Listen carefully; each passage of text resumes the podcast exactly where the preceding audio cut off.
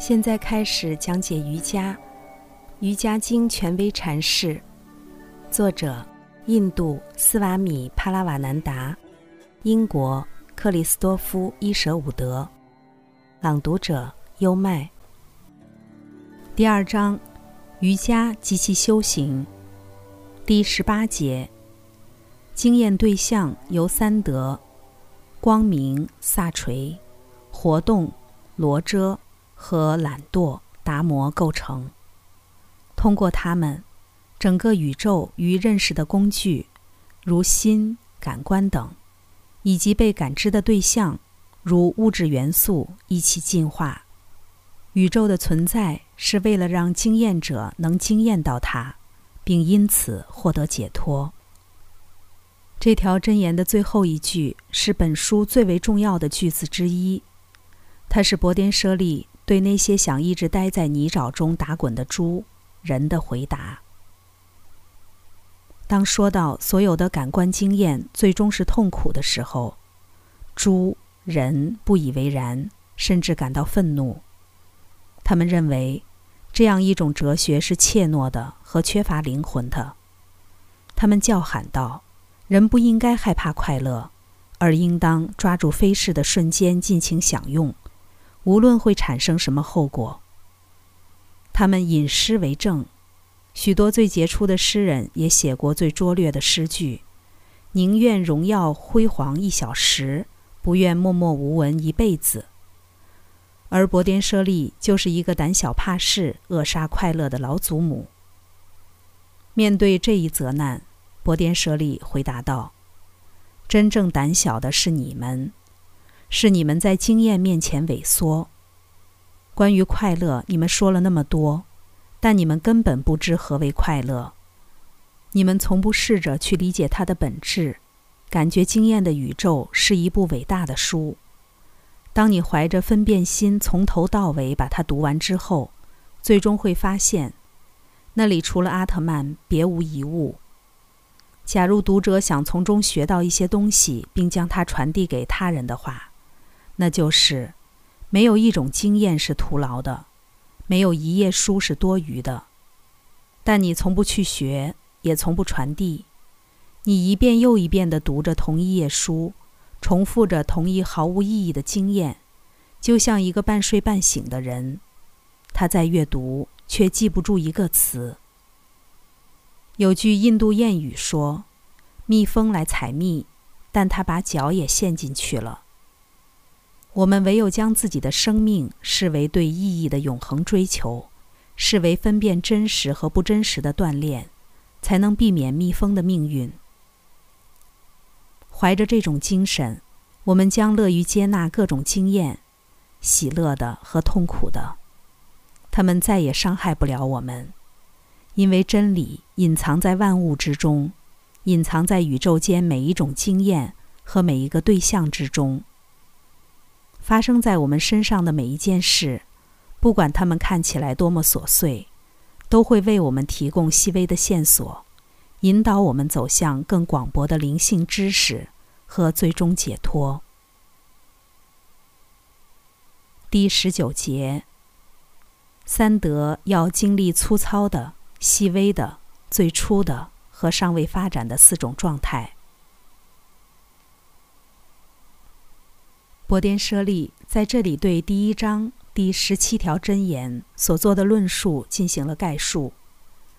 当宇宙仅以潜在形式存在时，三德处于完美的均衡状态。他们的状态可以被描述为尚未发展的或无标记的。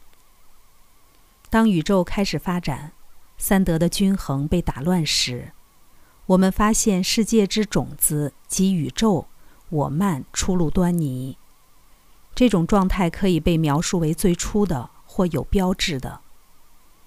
在下一个发展阶段，当三德进入到由心和事物的内在本质形成的联合体中时，它们的状态可以被描述为细微的或不明确的。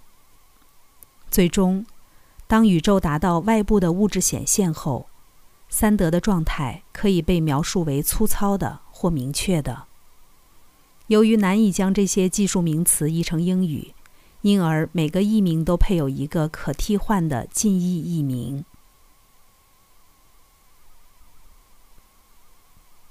第二十节，阿特曼经验者是纯粹意识，它似乎可以改变新的色彩，但在本质上它是不变的。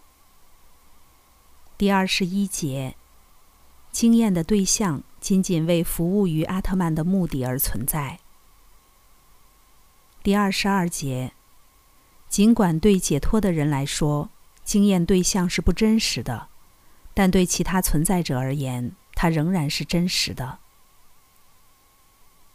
第二十三节，将阿特曼经验者认同于原质经验对象，是为了认识原质和阿特曼二者的真实本性。第二十四节，这种认同是由无名引起的。第二十五节，无名一消除。这种认同也就停止，不再有束缚，经验者便独立和自由。这些箴言初看起来似乎是自相矛盾的。博颠舍利说，将经验者认同于经验对象，是为了认识他们二者的真实本性。但他又补充说，这种认同是由无名引起的。我们感到有些疑惑。我们之所以疑惑，是因为博颠舍利似乎接受，甚至在某种程度上赞同这种无名。无名真的是不受欢迎的吗？如果我们从未疏离过阿特曼，从未中断过对自己真实本性的意识，情况真会更好吗？这好比一个犯人沾沾自喜地说：“监狱的存在是为了让我最终离开这里。”可他没有考虑这样一个事实：如果他没有犯罪，根本不需要进监狱。然而，我们感到的这种疑惑，仅仅是同一个无名的另一种结果，来源于摩耶幻的我们，不能指望凭借我们微不足道的相对的伦理标准，来认识摩耶或评判其束缚的公正或不公正。我们确切知道的只是，获得解脱的伟大圣人不会再回顾他们与痛苦和懊悔所做的斗争，他们根本不惧摩耶，相反，会将它视为迷人而有趣的表演。他们会为自己争取自由所做的长期斗争感到欣喜。斯瓦米变喜在临终前写道：“我为我的降生而高兴。”为我遭遇的苦难而高兴，为我犯下的大错而高兴，为我归于平静而高兴。面对看似矛盾的阿特曼与原质的关系，我们自然会疑惑不解。但是，如果我们不把时光浪费在推理和哲学思辨上，就能更好地把目光集中在那些伟人身上。他们抵达了目的地。似乎正在召唤我们跟随他们前进。他们的成功让我们确信，尽管不知何故，尽管有些方面我们还不能理解，但最终结果一定是令人满意的。刚才带来的是，现在开始讲解瑜伽，《瑜伽经》权威阐释，第二章瑜伽及其修行，第十八节至二十五节。经验对象由三德：光明、活动和懒惰构成。瑜伽是一门亲政的学问，是引导人的心灵通向自由和平的学问。《瑜伽经》的原文只有几千言，但微言大义。二零二三新年伊始，希望通过这本《瑜伽经》的注释本。可以对你的生活提供一种全新的哲学理解，以及有益的指导。跟着优麦，带你不走寻常路的看世界。